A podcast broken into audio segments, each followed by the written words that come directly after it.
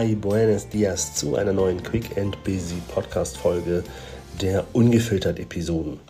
Meine Pilgerreise neigt sich dem Ende und ich möchte an dieser Stelle zu einem Thema kommen, was ein natürlich sehr wichtiges Thema ist. Ich spreche heute über das Thema Familie.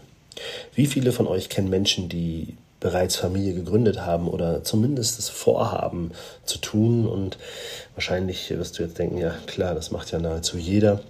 Und während ich noch auf meiner ersten Pilgerreise sehr stark über, über meine Herkunft nachgedacht habe, über mein Verhältnis zu meinen Eltern und zu meiner Familiengeschichte, wer die kennt, der weiß, dass das dort auch viel zu reflektieren gibt. Aber das würde jetzt an dieser Stelle diese Folge sprengen. Ähm, dieses Mal ging es tatsächlich um, um meine selbst gegründete Familie und äh, darüber hinaus auch um, um Menschen, die du Familie nennst, ohne dass ihr eine Blutsverwandtschaft hat. Und vielleicht hast du auch davon schon mal gehört oder hast selber sogar Menschen in deinem Familienkreis, wo du sagst, ja, wir sind zwar nicht blutsverwandt, aber ich spreche von Familie. Gut, aber der Reihe nach. Warum ich überhaupt heute wieder hier auf dem Jakobsweg sein kann, das, das habe ich ganz allein meiner Frau zu verdanken, da sie es mir einfach zum Geburtstag geschenkt hat. Das war natürlich nicht nur irgendein Geschenk, sondern eine riesige, durchaus sehr selbstlose Geste von ihr. Ja, ich hatte einen runden Geburtstag. Ich habe tatsächlich inzwischen die vier vorne. Und da wollte mir meine Frau natürlich auch ein besonderes Geschenk machen. Aber dass es natürlich so ein Geschenk wird, was mich sprachlos gemacht hat. Und wer mich kennt, der weiß, dass es sehr schwer ist, dass mir die Worte fehlen. Ähm, aber das war natürlich so ein Geschenk. Denn schließlich bedeutete das im Umkehrschluss auch, dass, dass sie knapp zwei Wochen unsere Familie ganz alleine managen musste und ähm, natürlich auch unserem temperamentvollen dreieinhalbjährigen zu Hause stets erklären musste, dass Papa jetzt in einer anderen Stadt arbeiten musste.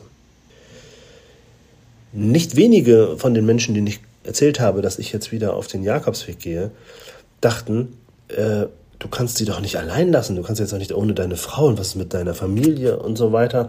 Da war quasi fast schon ein Stück weit Empörung zu hören. Und ehrlich gesagt hat mich das auch ganz schön ähm, ja, verunsichert. Das hat sofort angefangen zu rattern bei mir im Kopf. Kann ich das jetzt wirklich tun? Oder ist das jetzt sehr egoistisch, zwei Wochen alleine unterwegs zu sein? Ähm, ist das gar vielleicht rücksichtslos? Also all diese Gedanken waren natürlich dann sofort in meinem Kopf eingepflanzt und selbstverständlich ähm, habe ich da schon vor dem Camino viel drüber nachgedacht.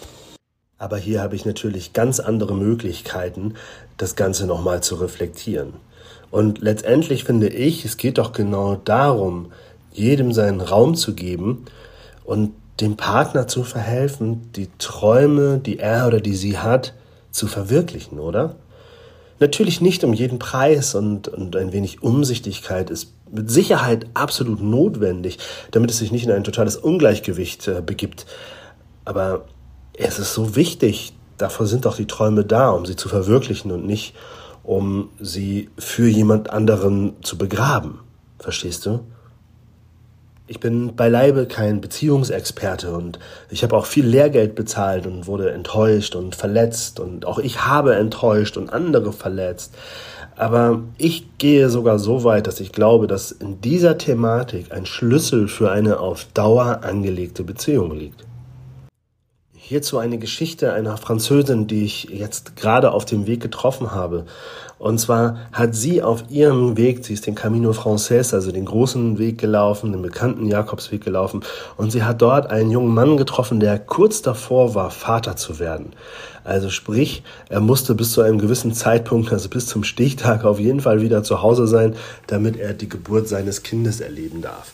Und ihr könnt euch nicht vorstellen, wie viele Menschen gesagt haben, Mensch, das geht doch gar nicht, wie kannst du denn jetzt in dieser Phase deine Frau zu Hause alleine lassen?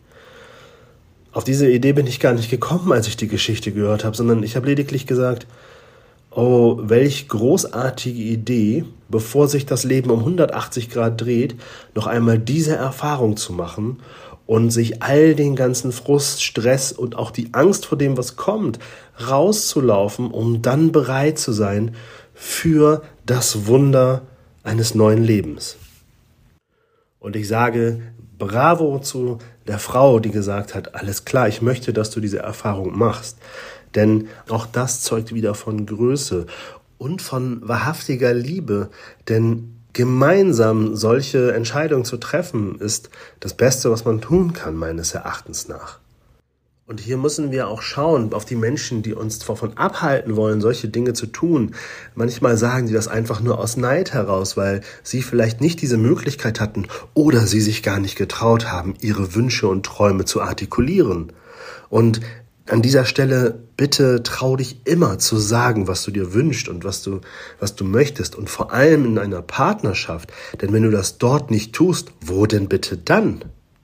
Jedenfalls waren die Französin und ich uns äußerst einig darüber, dass das eine gute Idee ist und dass es eben auch wichtig ist, dass jeder seine eigenen Träume haben darf in einer Partnerschaft und es nicht zwingend so sein muss, dass alles immer nur gemeinsam erledigt wird.